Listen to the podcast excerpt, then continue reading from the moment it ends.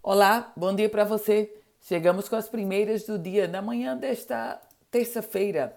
Hoje é 5 de outubro de 2021. Mudanças no primeiro escalão do prefeito Álvaro Dias. O secretário Paulo César Medeiros, ele que assumiu a Secretaria de Mobilidade Urbana ainda em janeiro deste ano, pediu exoneração. Paulo César justificou o problema de saúde.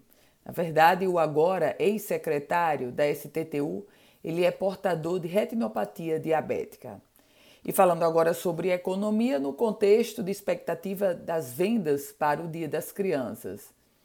Foi divulgada uma projeção da Federação do Comércio do Rio Grande do Norte e em Natal a expectativa é de que 56,8% das pessoas vão às compras. Isso foi uma nova pesquisa divulgada.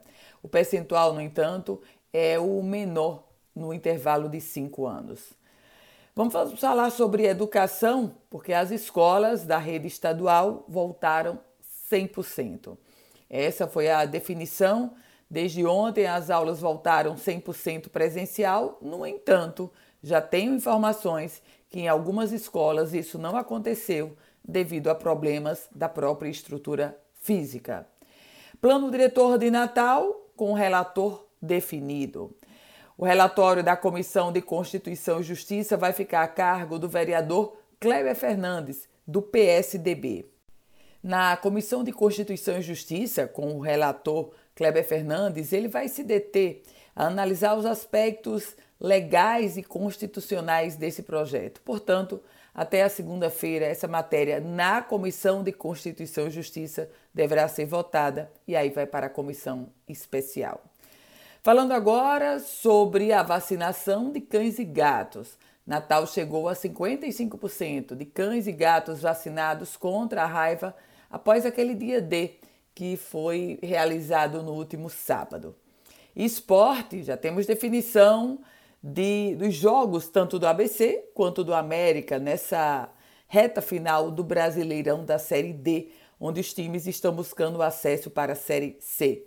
Atenção, no sábado, 5 e meia da tarde, próximo sábado, 5 e meia da tarde, América e Campinense, aqui na Arena das Dunas. Já no domingo, 5 e meia da tarde também, Caxias e ABC, lá no Centenário. No sábado, dia 16 de outubro, Campinense América, no Amigão, em Campina Grande. E no dia 17 de outubro, é um domingo, ABC e Caxias, no Frasqueirão, aqui na capital potiguar.